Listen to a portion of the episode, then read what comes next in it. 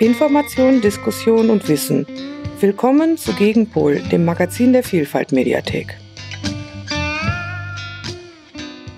Hallo, schön, dass ihr wieder einmal eingeschaltet habt. Ich begrüße euch zu unserer Nummer vierten Sendung, die gleichzeitig auch die letzte in diesem Jahr ist.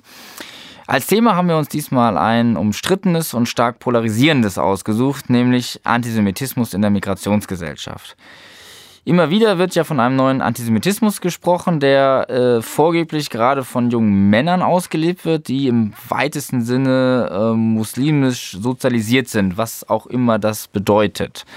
Äh, gerade wieder erleben wir äh, eine solche Diskussion bezüglich der Einstellung von Geflüchteten ähm, aus dem arabischen Raum gegenüber Juden und Jüdinnen. Diese Sendung möchte diesen Vorwürfen sowie überhaupt antisemitischen Einstellungen in Deutschland auf den Grund gehen. Um das auch kompetent erörtern zu können, haben wir uns zwei Gäste eingeladen, die uns zu dieser Thematik aus ihrer eigenen Arbeit berichten können. Ich begrüße daher ganz herzlich Hans-Peter Kilgus. Ähm, er leitet die Info- und Bildungsstelle im NS-Dokumentationszentrum in Köln mit dem Schwerpunkt der Präventionsarbeit gegen Rechtsextremismus und Rassismus. Auch begrüße ich ganz herzlich Emra Ceylan. Ähm, er ist Sozialarbeiter in Köln. Ähm, er arbeitet seit sechs Jahren noch bis Ende des Jahres 2015 beim offenen Jugendtreff Pavillon in Köln-Kalk und wechselt ab nächsten Jahr die Seiten und wird Lehrer. Zudem leitet er auch ein Projekt oder beziehungsweise Workshops, ähm, die auch von Demokratie Leben gefördert werden, die sich mit ähm, türkischen ähm, Rechtsextremismus in Köln auseinandersetzen und mit Rassismus, Nationalismus und einem neuen Antisemitismus bei Jugendlichen mit Zuwanderungsgeschichte. Herr Kilgus, vielleicht können Sie uns ja zu Beginn des Interviews kurz erläutern, inwieweit Antisemitismus, also die Prävention und ähm, Intervention, ein Teil Ihrer Arbeit ist. Ja, man hat es gerade schon an Ihrer Vorstellung gehört, Antisemitismus ist nicht ein Schwerpunkt meines Tätigkeitsfeldes. Allerdings spielt Antisemitismus durchaus eine Rolle bei uns. Ich mache sehr viele Workshops für Jugendliche, aber auch Fortbildung für Erwachsene. Und immer dann, wenn man bestimmte Themen anspricht, dann kommen durchaus äh, antisemitische Einstellungsmuster zum Vorschein. Das ist kein Massenphänomen bei mir, aber äh, es lässt sich eben beobachten, dass es gewisse Tendenzen, gewisse Ressentiments gibt. Das ist dann der Fall, wenn es beispielsweise um den Nationalsozialismus geht äh, oder eben auch wenn es um das Thema Israel geht. Ähm, und man merkt hier schon, ähm, der offene Antisemitismus ist in Deutschland weitestgehend äh, tabuisiert. Das kommt auch bei mir bei der Arbeit zum Ausdruck. Aber über Umwege merkt man durchaus, dass hier ähm, ja, diese Ressentiments äh, da sind. Und äh, an einem dritten Punkt, den ich eben noch vergessen habe, ist dann, wenn es so ähm, ja im weitesten Sinne um Verschwörungstheorien gibt. Das ist natürlich dann ein Begriff von mir. Der, diejenigen, die Verschwörungstheorien anhängen, würden das nie als solche bezeichnen.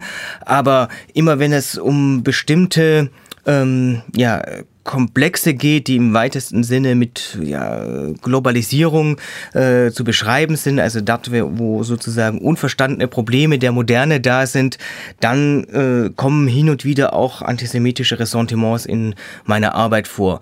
Es ist selten so, dass ich die dann direkt zum Thema mache und sage, so, wir machen jetzt, äh, legen den Rechtsextremismus beiseite und sprechen jetzt mal explizit über Antisemitismus, sondern wir überlegen uns dann eher in einer Reflexion eines eines solchen Workshops, wenn dort beispielsweise antisemitische ähm, Vorurteile da waren, wie wir diese vielleicht in einer weiteren Veranstaltung aufgreifen können und wie wir die bearbeiten können. Herr Cellan, können Sie denn auch, auch was dazu sagen zu Ihrer Arbeit und auch was da hinter Antisemitismus in Ihrem Arbeit zu tun hat? Ähm, zunächst einmal, ich bin Honorarkraft im Pavillon e.V., also ich bin kein gelernter Sozialarbeiter. Also ich bin im Zuge meines Studiums bin ich halt in die Arbeit reingerutscht. Ähm, ja, also ich arbeite in einem Jugendtreff in Kalk, im Kalker Norden, und zwar in ähm, Kalk Nord. Und ähm, das ist ein Jugendtreff, wo alle Jugendlichen zwischen 12 und 19 Jahren unseren offenen Treff besuchen können. Und ja, im Zuge dieser ganzen, ähm, ja, ich möchte jetzt nicht Flüchtlingspolitik ähm, sagen, aber im Laufe der Zeit haben wir sehr viele äh, neue Mitbewohner, Mitmenschen im Kalkar Norden, die halt eine äh, Fluchterfahrung haben, die geflohen sind aus ihren Herkunftsländern, die zum größten Teil auch arabischstämmig sind. Da haben wir ähm, ja ziemlich großen Zulauf. Ähm, wir hatten schon immer sehr viele Tür äh, türkeistämmige Jugendliche. Und jetzt, also zum Thema Antisemitismus, war es eigentlich bisher immer so, dass immer beiläufig und in immer Nebensätzen antisemitische Züge zu erkennen waren. Bei den geflohenen Menschen da kann ich leider keine Angaben machen. Also das kann ich leider nicht bestätigen, dass das irgendwie so sein sollte, weil ich selber das nie mitbekommen habe. Und wenn, dann ist es wahrscheinlich in arabischer Sprache passiert, dass ich, was ich dann gar nicht verstehe. Aber ich kann sagen, dass bei den Türkeistämmigen sehr oft halt unterschwellig schon Botschaften versendet wurden, so, ah ja, das muss ja wieder ein Jude gewesen sein und das sind doch eher alles Kindermörder. Also wir werden immer wieder damit konfrontiert ähm, in der offenen Jugendarbeit. Und wir reagieren dann natürlich auch sofort. Gerade im Pavillon e.V. ist es wirklich so, dass wir dann sofort ähm, das dann aufgreifen, zum Thema machen und versuchen dann auch, das Ganze dann auch ein bisschen aufzubröseln, um zu schauen, woher dieser, diese antisemitische Einstellung herrührt und was man gegebenenfalls auch dagegen tun kann. Hm, wie ist es mit den äh, Workshops, die jetzt geben werden? Ähm, an wen richten die sich? Richten die sich dann an Jugendliche oder richten die sich auch an Multiplikatoren in der offenen Jugendarbeit? Wir hatten im letzten Monat mit, ähm, mit dem Herrn Hans-Peter Kilgus zusammen eine Infoveranstaltung zu diesem Thema. Und zwar zum Thema ähm, der neue Antisemitismus in den sozialen Netzwerken und der türkische Rechtsextremismus diese Veranstaltung war halt für Multiplikatoren. Das war geöffnet für Lehrerinnen und Lehrer, Sonderpädagogen und Sozialarbeiter, alle, die im sozialen Bereich tätig sind und Interesse haben. Das wurde auch sehr gut angenommen. Wir haben das alles leider sehr kurzfristig planen müssen, aber trotz allem hatten wir um die 25 Teilnehmer, die daran teilgenommen hatten und Interesse gezeigt hatten. Das war dann halt diese Infoveranstaltung zu diesen Themen. Und die Workshops, die werden nächstes Jahr stattfinden. Da hatte sich auch schon, also wir haben da drei Schulen in Aussicht, wo wir das ähm, geplant haben. In einer Schule werden wir das auf jeden Fall, also ist schon bestätigt, das wird auf jeden Fall nächstes Jahr im Januar oder im Februar stattfinden. Und das wäre dann für, für die ganzen Schüler und für Jugendliche. Wir haben bei dieser Fortbildungsveranstaltung aber auch gemerkt, dass das äh, ein sehr, sehr komplexes Thema ist und dass es äh, einerseits wichtig ist, das so zusammenzupacken, also zu sehen, beim türkischen Rechtsextremismus gibt es Antisemitismus genauso wie beim deutschen. Beides möchte ich jetzt bitte mit Anführungszeichen verstanden wissen, denn äh, von einem deutschen oder einem türkischen Rechtsextremismus zu sprechen ist natürlich schwierig. Das sind für uns jetzt so Hilfsbegriffe sozusagen, ohne dass wir die rein ethnisch verstanden wissen wollen. Und wenn wir da noch das Thema soziale Netzwerke reinpacken, wird es sehr aufgebläht. Auf der anderen Seite ist es unabdingbar. Denn wir sehen schon, dass diejenigen, die türkeistämmig sind und rechten äh, Ideen anhängen, dass die sich eben wie andere Jugendliche auch ganz massiv in äh, sozialen Netzwerken bewegen und dass sie dort äh, Antisemitismen aufgreifen und unterschiedlich verarbeiten, beispielsweise in Form von bestimmten Postings, in Form von Bannern, die sie vers verschicken, in Form von äh, Postkarten oder ähm, alles Mögliche. Und das heißt, äh, wir haben auch gemerkt, ein komplexes Thema, das wussten wir natürlich schon, ähm, wo wir erst auch am Anfang stehen in der Bearbeitung. Das heißt, welche Interventions- und welche Präventionsformen dort möglich und notwendig sind, auch das müssen wir uns äh, erst erarbeiten, natürlich unter Zuhilfenahme des Materials, was es eben bereits schon gibt. Hm, können Sie denn so aus Ihrer Erfahrung schon sagen, ob es denn so eine Art, naja, qualitativ und quantitative Unterschiede zwischen nehmen wir sie jetzt mal Mehrheitsbevölkerung und äh, mit Menschen äh, mit Migrationshintergrund, und jetzt erstmal egal, welch, welche Menschen mit Migrationshintergrund, kann man das sehen oder ist das halt auch eher, naja, konstruiert? Also in erster Linie muss man dazu sagen, dass gerade bei den Türkeistämmigen die Situation eine andere ist. Also wenn da von Antisemitismus gesprochen wird, dann kann man das eigentlich, man kann es schon mit dem deutschen ähm, sage ich jetzt mal in Anführungsstrichen, Antisemitismus vielleicht vergleichen, aber bei den Türkeistämmigen ähm, ist es halt so, dass sie sich sehr ihrem Land verbunden fühlen. Also sprich, geografisch gesehen ist es schon anders, denn die Türkei ist halt näher dran an ähm, Israel und ähm, da gibt es halt auch sehr viele politische Inhalte und politische Themen, die aktuell in der Türkei passieren. Also dem, sei es jetzt auch mit dem Wahlkampf und allem, da wird dann schon sehr viel mit Antisemitismus auch gespielt. Jetzt nicht ähm, was dann auch öffentlich in den Fernsehsendern auch zu hören war, ohne jetzt irgendwie Beleidigungen auszusprechen, aber wo ähm, im Zuge der, des Wahlkampfes, zum Beispiel des letzten Wahlkampfs, gibt es dann halt so Äußerungen wie, ja, der, ähm, was weiß ich, die Oppos Oppositionellen, die gehören irgendwie Israel an und sind die Knechte Israels oder wie auch immer. Und das kriegen diese jungen Menschen hier in Deutschland halt auch zum größten Teil auch mit. Und das übernehmen die dann auch. Und für die hat das nochmal einen anderen Hintergrund. Und zwar sind sie nicht nur antisemitisch, ähm, weil jetzt die ganz ähm, offiziellen deutschen Klischees halt hier stattfinden, sondern weil sie halt in deren Augen Kindermörder sind, weil die halt den Palästinensern keinen Freiraum bieten und immer wieder tyrannisieren. Also die haben dann nochmal diesen anderen politischen Hintergrund, was sie dann verfolgen. Und da sind sie dann auch... Ähm, ja, qualitativ kann man schon, also ich will jetzt nicht sagen, dass es, ähm, dass es alles so fundiert ist und dass die Leute da recherchieren.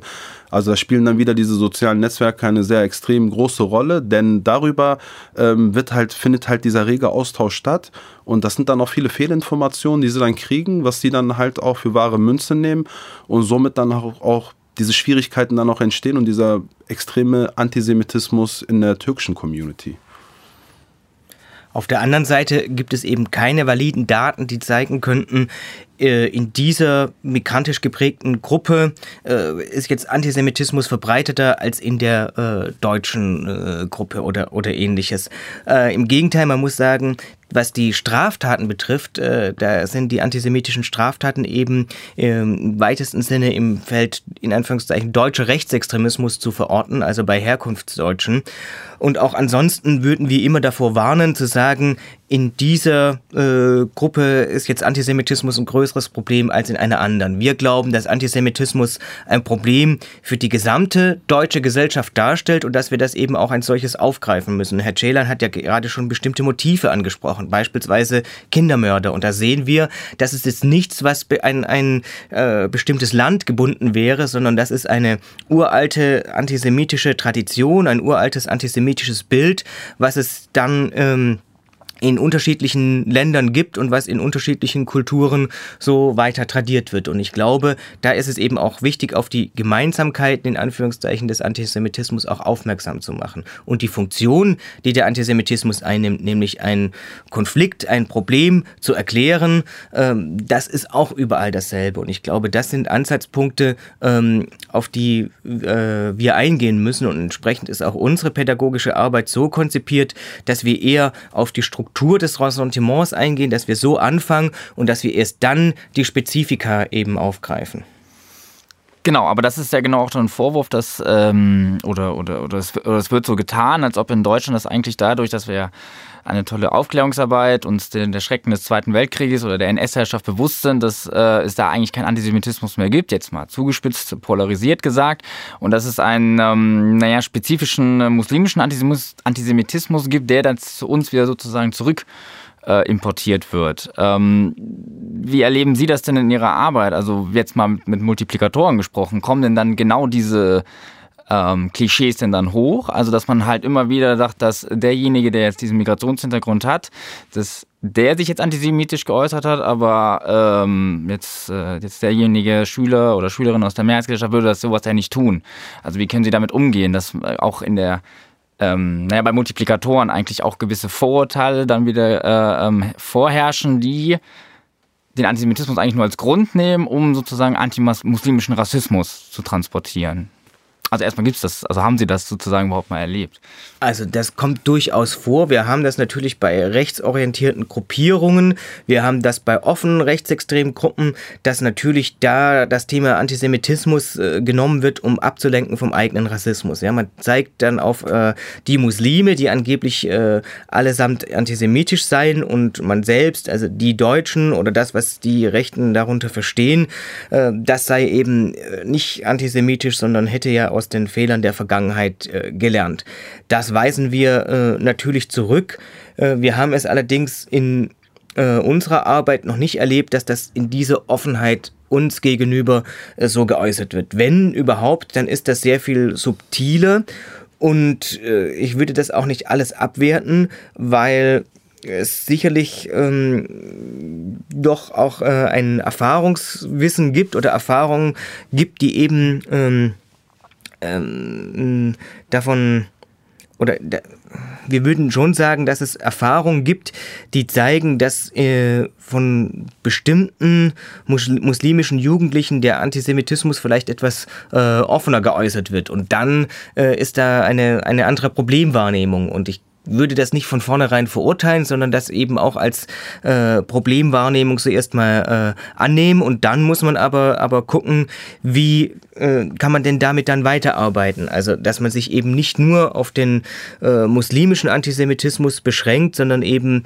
äh, dann auch andere Gruppen ebenso mit in den Blick nimmt. Und ich würde auch nicht von muslimischen Antisemitismus sprechen, das ist meiner Ansicht nach falsch. Es gibt vielleicht einen islamisierten Antisemitismus, also der bestimmte Begründungs Muster hat, die eben mit äh, mit den mit äh, bestimmten Ländern, äh, arabischen Ländern zusammenhängen.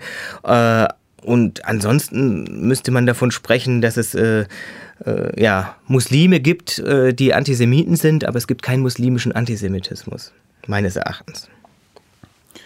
Ja, das kann ich nur bestätigen. Also ich habe da auch mal ein bisschen länger recherchiert und auch ähm, feststellen müssen, dass zum Beispiel in den ähm, in den Heiligen Schriften auch gar nicht diesen, diese Diskussion auch gibt und auch nicht diese, diesen Antisemitismus, der kann nicht, der ist nicht fundiert. Also das ist, ist jetzt nicht so, dass jetzt im Koran steht, dass der, der Jude der Feind ist, sondern eher im Gegenteil, dass dann eher von freundschaftlichen Beziehungen gesprochen wird, aber das greift halt keiner auf. Also diese ganzen, ich sage jetzt mal Hassprediger, die ähm, nutzen dann natürlich wieder eine ganz, ähm, also nutzen nicht diese religiösen Schriften, sondern eher diese geografische Lage, sage ich jetzt mal. Genau, Stichwort äh, Menschen, die das ja rüber transportieren. Also wie sind denn da die Kanäle? Also wie, ähm, wie kriegen sie, Sie hatten das ja schon, eben gerade ja schon äh, benannt, auch durch äh, Fernsehen oder auch das dann in äh, gewissen äh, ähm, in Ländern, das natürlich ein ganz anderes, äh, ganz anders thematisiert wird als dann meinetwegen hier in Deutschland. Ähm, also Stichwort Social Media, Stichwort äh, äh, ähm, Fernsehen äh, aus anderen Ländern. Ähm, nehmen Sie daraus denn dann ähm, Ihre Begründungszusammenhänge und wie problematisch ist das dann in der äh, pädagogischen Arbeit? Also in erster Linie ähm, ist es eigentlich so, dass es im Elternhaus mitbekommen also dass sie das im Elternhaus mitbekommen, dass genau dieses Thema im Elternhaus in erster Linie diskutiert wird. Und da kann man leider nicht davon ausgehen, dass die, ähm, die Eltern ja, zum größten Teil, wo dann halt dieser, ähm, wo dann halt wirklich diese extremen politischen Einstellungen ähm, sind, kann man auch nicht sagen, dass die jetzt irgendwie, ähm, dass das versierte Eltern sind, die jetzt irgendwie belesen sind und genau wissen, was sie da äußern, sondern die schnappen das selber im Fernsehen auf, was die Kinder im Allgemeinen gar nicht selber verstehen, weil es halt wieder ein zu, also ein Hochtürkisch ist, was die dann nicht sofort verstehen können, weil sie ja nach wie vor, also die hier geboren sind, können halt besser Deutsch als Türkisch und die Eltern übersetzen das sozusagen für die Kinder und kriegen halt, die Eltern kriegen das halt von den Medien zum größten Teil etwas Falsches vermittelt und das übertragen sie dann oder geben dann den eigenen Kindern mit. Ne, wenn es dann um Sündenböcke geht, wenn es um irgendwie Morde und Kriege geht, egal was es ist, sogar wenn es um den IS geht, der eigentliche Grund oder der eigentliche Übeltäter ist immer Israel und ist immer der Jude. Und das wird halt immer klar so kommuniziert. Ich spreche jetzt nicht nur von äh, bildungsfernen oder bildungsentfernten Familien, sondern auch eine große, wirklich Mehrheit, also eine Mittelschicht der, der Türkei, ich kann nur über die Türkeistämmigen reden, ähm, dass bei denen ähm, das dann schon teilweise ziemlich extrem verankert ist. Diese Grundeinstellung. Denn ich hatte beispielsweise, ich selber war halt auch schon in Israel und in Jordanien und ähm, da habe ich auch ein bisschen versucht zu provozieren in meinem eigenen Freundeskreis, Bekannten- und Verwandtenkreis. Zum größten Teil war mehr Zuspruch als irgendwie Gegenwehr, so was hast du denn da verloren und sonst was, sondern eher andersrum. Das war, das hatte ich glaube ich auch Hans-Peter äh, erzählt, ähm, als ich ausreisen wollte aus Deutschland, also als ich meine Reise antreten wollte bei der letzten Instanz, bei der letzten Passkontrolle, ähm, hat dann eine deutsche ähm, Bundesbeamtin, also bei der Passkontrolle, hat sich meinen äh, deutschen Reisepass angeguckt, mich angeguckt und war total verdutzt und hat wirklich so schon so, man hat schon Stirnrunzeln und alles gesehen. Dann habe ich auch, ich wollte schon was sagen und dann meinte sie, Sie wollen nach Israel? Ich so, ja. Was wollen Sie denn da? Ne? Sie sind ja. doch, Sie sind doch Türkeistämmig. So, was wollen Sie in Israel? Ne, und das hat mich extremst verwundert, das hat mich wirklich auch sehr verletzt, Weil ich, ich musste mich dann bei ihm, also ne, sozusagen rechtfertigen, was ich denn da will. Und so nach dem Motto, ja, ihr seid doch verfeindet und wie kann es denn sein, dass ein Türke freiwillig nach Israel will? Das hat mich wirklich sehr schockiert dass diese Stichpunkt wollte ich nochmal aufnehmen. Ist es denn dann auch sehr wichtig, dass man eine spezielle äh, Bildungsarbeit gegen Antisemitismus macht und eben nicht Antisemitismus dann unter dem Thema Rechtsextremismus fasst oder unter dem großen Thema Rassismus, ähm, weil es dann untergeht? Oder ist es dann sozusagen auch wiederum, dass man eher wieder den gegenteiligen Effekt dann erzählt, dass man dann eher wieder antisemitische ähm, Ressentiments dann irgendwie auch wieder pusht? Also also ich persönlich bin jetzt kein Fan von hier, das kannst du nicht bringen. Hast du denn vergessen, was im Zweiten Weltkrieg hier in Deutschland war? Das, das zieht alles nicht. Das muss alles noch ein bisschen näher sein. Das muss näher an die Jugendlichen heran. Da kann man schon damit anfangen, dass man einfach fragt, sag mal, was hast, was hast du denn oder was haben denn deine Eltern für Erfahrungen gemacht? Wie sind deine Eltern, gerade wenn es jetzt um Migranten jetzt geht, sage ich jetzt mal, wie sind deine Eltern hierher gekommen? Wie, wie war es anfangs bei denen? Habt ihr da irgendwelche Diskriminierungserfahrungen gemacht? Frag doch mal deine Eltern, wie ist es denn bei dir? Guck mal, du hast einen anders klingenden Namen. Hast du vielleicht irgendwie äh, in dieser Richtung halt Erfahrungen machen können? Und so kann man das halt auch aufgreifen und auch sagen, hier, das, was du machst, ne, du, du findest das selber nicht gut, dass du diskriminiert wirst, aber überträgst es halt auf andere und übst es auf andere ähm, ja, Religionen oder Nationen selber aus. Und das ist dann eigentlich meistens immer eine sehr gute Basis, eine Diskussionsbasis, um das Ganze dann auch ein bisschen, bisschen aufzulockern und auch intensiv darüber zu diskutieren und zu versuchen, die Jugendlichen eine etwas freiere und unabhängigere Meinung ähm, bilden zu können oder diese Möglichkeit schaffen zu können ich, also wir glauben schon, dass es sozusagen eine äh, Bildungsarbeit gegen Antisemitismus geben muss, dass es auch etwas anders ist als eine Bildungsarbeit gegen Rassismus allgemein und eine Bildungsarbeit gegen Rechtsextremismus. Wir sind nur vorsichtig mit Begrifflichkeiten bei bestimmten Zielgruppen. Also gerade bei Jugendlichen, wenn wir sagen, wir reden jetzt über Antisemitismus, dann ist es sehr stark mit äh, bestimmten Vorstellungen äh, belegt und deswegen sagen wir dort eher, wir möchten über Vorurteile sprechen, wir möchten über Erfahrungen sprechen, sprechen, auch wenn uns natürlich bewusst ist, Antisemitismus ist mehr als ein Vorurteil, aber ich glaube, dass äh, wir bestimmte Wege brauchen, um mit Jugendlichen ins Gespräch zu kommen und da glauben wir, dass das eben ein möglicher Weg ist. Also über eigene Erfahrung, über eigene ähm, ähm Begegnung mit Vorurteilen hin zum Antisemitismus zu kommen, ohne dass er von Anfang an so benannt werden muss. Kann man vielleicht auch sagen, dass ähm, Menschen mit Migrationshintergrund, der setzt jetzt speziell Jugendliche, dass sie vielleicht einfach auch ehrlicher sind? Also, dass sie halt zum Beispiel nicht mit den Codes auf, auf, aufwachsen und dass man dann bei jetzt mit Leuten, die aus der Mehrheitsgesellschaft sind, dass man da sehr viel tiefer erstmal bohren muss, bis man dann wirklich, in Anführungsstrichen, auf einmal dann wirklich dann Vorurteile aus ihnen rausplatzen, weil sie wissen, oder weil, weil ihnen das so äh, suggeriert wird, das und das darfst du jetzt nicht sagen. Kann man das so sagen, dass es in der Hinsicht, also jetzt in Anführungsstrichen, dann einfacher ist, überhaupt erstmal Motive und auch Einstellungen überhaupt zu überprüfen und daran dann zu arbeiten? Ja, ich denke, da spielen wieder die Medien eine große Rolle. Und äh, gerade bei den Türkeistämmigen ist es wirklich so, dass es offen in den Medien so ähm, diskutiert wird und auch ähm, die Feindbilder sind dann auch offen und klar zu erkennen. Was ich in Deutschland nicht sagen kann. Klar gibt es hier natürlich auch Medien, ne, die dann halt damit dann auch spielen, aber in der Türkei läuft das nun mal ein bisschen anders und da wird das dann halt ein bisschen offener gespielt. Also, dass dann diese Offenheit da, ähm, ja, ein, den Hass dann auch irgendwie zu schüren. Und das überträgt sich natürlich dann auch auf Deutschland, weil hier lebende Türken, türkeistämmige, gucken nun mal türkisches Fernsehen und werden gefüttert von den Medien. So, und dementsprechend geben sie das dann natürlich ihren Kindern dann auch weiter. Und deswegen ist das schon ein Unterschied. Also deswegen ist es ja, ich meine, wenn es im Fernsehen kommt, der, das Fernsehen wird ja niemals lügen, ist ja immer die Wahrheit, ne? die Medien sagen immer die Wahrheit und das wird dann halt so übernommen und dann auch etwas freier ausgesprochen.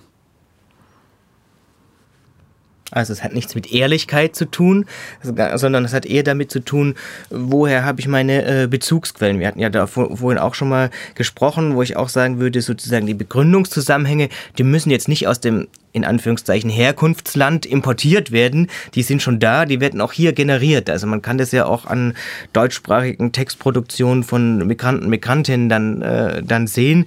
Ähm, aber eben die Quellen oder äh, die Art, wie ich das verhandle, das äh, ist möglicherweise eben dann doch äh, eine andere. Und das hat damit dann zu tun, oder das hat Auswirkungen darauf, wie ich über ein bestimmtes Problem spreche.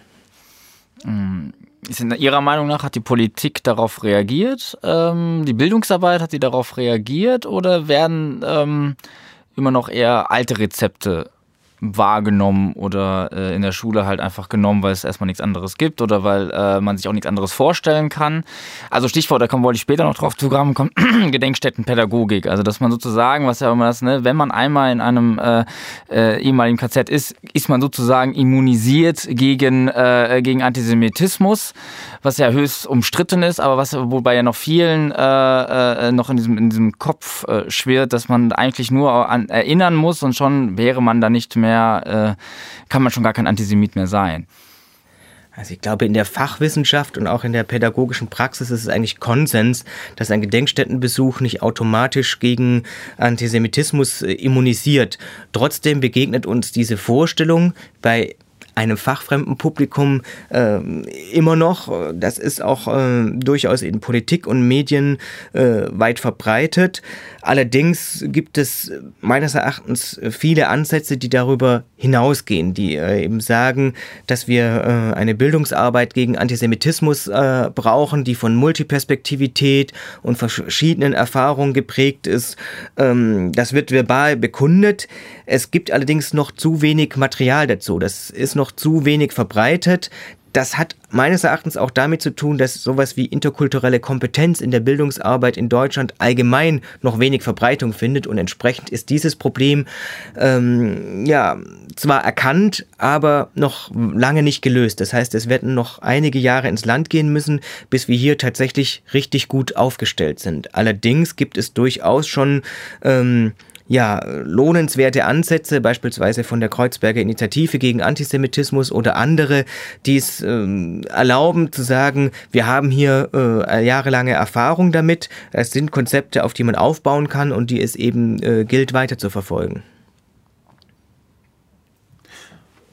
Ja, also ich finde auch, dass das ähm, auch in den Lehrplänen, da muss es auch eine, ja, eine kleine Revolution auch geben, dass da dann auch gerade diese aktuellen Themen und gerade dieser Nahostkonflikt mit einfließen sollte, mehr mit einfließen sollte. Denn gerade in einem Schulkontext passiert es halt häufiger, dass dann die Schüler selber diese ganzen Zusammenhänge nicht verstehen und ähm, dann dadurch dann halt auch polarisiert werden und ähm, ja, und die Geschichtslehrer dann wahrscheinlich auch fragen und sagen, hier, ne, und ich, klar bin ich gegen Israel, weil das und das und das, weil sie das und das machen. Und das ist dann eigentlich schon ein Hilfeschrei, das ist schon ein Hilferuf. Ich komme damit gerade nicht klar. Es berührt mich zu, zutiefst, weil es halt meine Glaubensbrüder sind, die da angegriffen werden und ich verstehe nicht warum. Und deswegen finde ich es halt sehr wichtig, dass, dass in den Schulen auch was passieren muss, dass das, das Thema aufgegriffen werden muss, damit die, ähm, mehr für Klarheit sorgen. Das heißt dann wiederum natürlich für die Lehrer, dass sie sich dann natürlich mehr informieren müssen, mehr Hintergrundwissen haben müssen, um mit solchen Situationen besser umgehen zu können. Denn wenn man das Ganze verschweigt und erst gar nicht drauf eingeht, so hier, das finde ich nicht gut, hier, dass du so eine antisemitische Äußerung von dir gibst, kriegst eine 6 dafür. Das, damit ist es nicht getan. Denn wenn es schon so zu solchen verbalen Übergriffen kommt, sage ich jetzt mal, dann ist es dann natürlich auch ein Hilferuf, dann ist es natürlich auch wichtig, dass man sich auf dieses Thema dann auch ein bisschen mehr ähm, stürzt und ähm, versucht, das dann auch den Schülern gerecht zu vermitteln. Hm. Und nicht nur, dass sie dann ihre ganzen Informationen über die sozialen Netzwerke dann äh, kriegen. Und dabei kann und soll historisch-politische Bildung auf jeden Fall eine Rolle spielen. Das ist unabdingbar, um die Gesellschaft in Deutschland zu verstehen. Allerdings kann es eben nicht mit einem, äh, ja, mit einer Gedenkstättenfahrt nach Auschwitz getan sein, sondern man muss, wie Herr Ceylan gerade schon sagte, eben auch andere Antworten finden. Aber das nochmal aufgreifend, ähm, wie kann man denn Gedenkstätten Pädagogik nenne ich das jetzt mal, äh, denn noch äh, zeitgemäß dann mit zum Beispiel Verbindung dann mit Menschen, die natürlich dann auch sagen, ich habe, also äh, meine Familie hat eigentlich mit dieser ganzen, äh, mit, mit dieser Geschichte eigentlich nichts zu tun. Wie kann man das sozusagen verbinden, erfolgreich? Aber wenn ein heute Zwölfjähriger sagt, eine Familie hat damit nichts zu tun mit den Verbrechen, hat er ja genauso recht. Das heißt, die Entfernung mhm. von den äh, Verbrechen des Nationalsozialismus ist genauso weit oder genauso nah, äh, egal welche Herkunft diese, diese Jugendlichen sind. Es geht, glaube ich, eher darum zu sagen, äh, der Nationalsozialismus ist nicht deswegen von Relevanz, weil du in irgendeiner Form persönlich verstrickt bist, sondern weil er ähm, ganz fundamental ist, um diese Gesellschaft Gesellschaft zu verstehen und in der Gesellschaft, in der wir leben. Und das gilt äh, für Jugendliche, egal welche Herkunft. Und das gilt es eben zu vermitteln, dass das nicht ein Ereignis ist, was jetzt halt 70 Jahre her ist, sondern dass es diese Gesellschaft eben äh, immer noch prägt. Und dann kann man aber, wenn man möchte, und da muss man gucken, wie man das klug macht und wie man das sinnvoll macht, natürlich verschiedene ähm, Erfahrungen, äh, auch Zuwanderungserfahrungen damit einfließen lassen. Man kann ja zeigen, dass der Nationalsozialismus eben natürlich, das ist ja auch ganz klar, nicht nur auf Deutschland beschränkt war, sondern letzten Endes ähm, globale äh, Auswirkungen und globale Fäden hatte. Man kann die Beziehung zur Türkei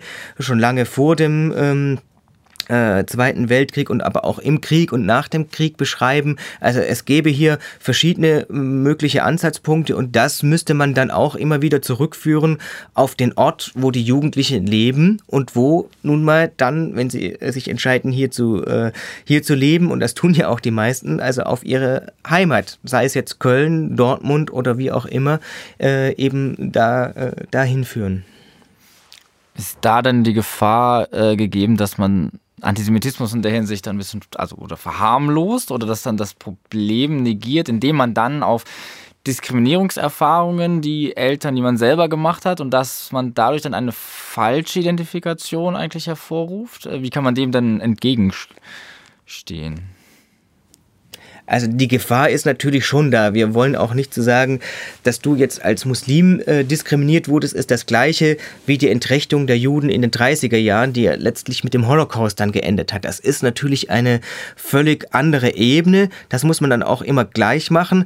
Aber wir vergleichen ja nicht den Holocaust mit antimuslimischem Rassismus, mhm. sondern wir vergleichen nein, nicht wir vergleichen, sondern wir stellen, wir versuchen eine Empathie herzustellen mit einer Diskriminierungserfahrung, ähm, die ähm, Juden und Jüdinnen gemacht haben oder heute eben äh, auch noch machen.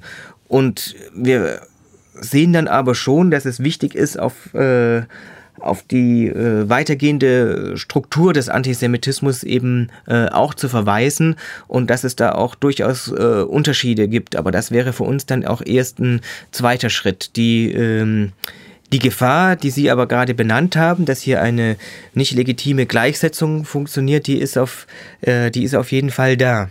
Ähm, wie würden Sie das denn jetzt aus Ihrer Erfahrung eigentlich schildern, jetzt aus Ihrer langjährigen Arbeit? Ist es denn jetzt also ist es schlimmer geworden? Ist es ein gleichbleibendes Niveau oder ähm, ist es sogar jetzt auch wieder ein bisschen am Abklingen? Also Antisemitismus spielt ja in Deutschland noch so, spielt ja noch eine herausragende Rolle also jetzt eines jetzt in Anführungsstrichen natürlich jetzt äh, äh, gesehen, ähm, oder trägt das jetzt alles schon Früchte? Weil man muss ja auch natürlich sagen, dass trotz, also welche Gründe eigentlich existieren, dass dieser Antisemitismus trotz des Wissens um die NS-Gräuel, dass äh, Widerlegung von jeglicher rassistischen Theorie äh, und einer langjährigen Präventionsarbeit ja immer noch existiert.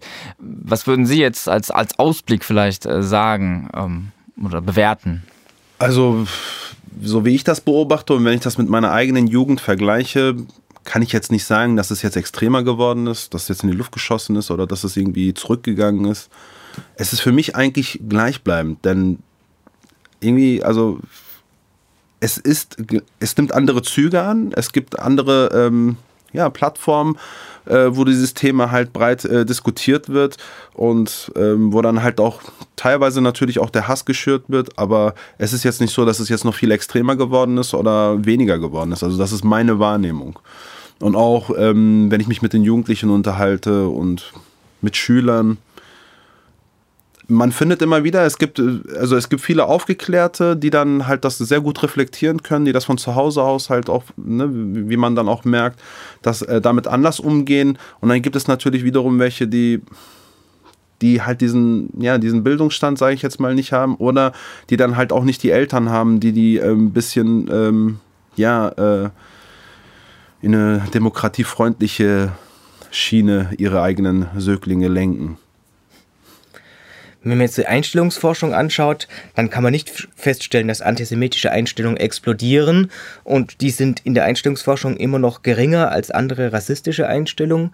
Nichtsdestotrotz würde ich sagen, zum einen der massive Anstieg der antisemitischen Straftaten, zum zweiten äh, eine ja, ein stärkeres Vorhandensein von Verschwörungstheorien und damit äh, einhergehend äh, gewisse antisemitische Vorstellungen und zum Dritten die ja, Unlösbarkeit des Nahostkonfliktes, die äh, in diesem Rahmen begangene Menschenrechtsverletzungen und damit einhergehend eben auch äh, ein israelbezogener Antisemitismus.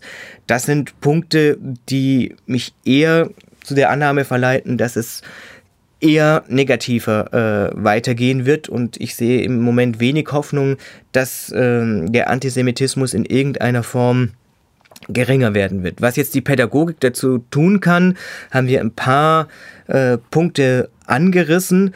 Äh, wir müssen aber auch sagen, dass natürlich Pädagogik äh, da nur oder Bildungsveranstaltungen äh, ein Schritt in einem ganz großen Puzzle sind. Das bedarf natürlich einer gesamtgesellschaftlichen Anstrengung und wir wissen auch nicht, inwieweit diese Anstrengungen tatsächlich dann Wirkung zeigen. Also das ist ein sehr komplexes Phänomen und man darf jetzt nicht der Illusion erliegen, man müsse ein paar Programme auflegen und dann hätte sich das Problem auch erledigt das ist ja auch ein Stichwort dann für uns, ein paar Programme an, auflegen. Wie würden Sie denn dann eigentlich die Rolle von den, ähm, naja, schon doch jetzt sehr langjährigen Bundesprogrammen äh, gegen Rechtsextremismus, Rassismus und Antisemitismus dann werten?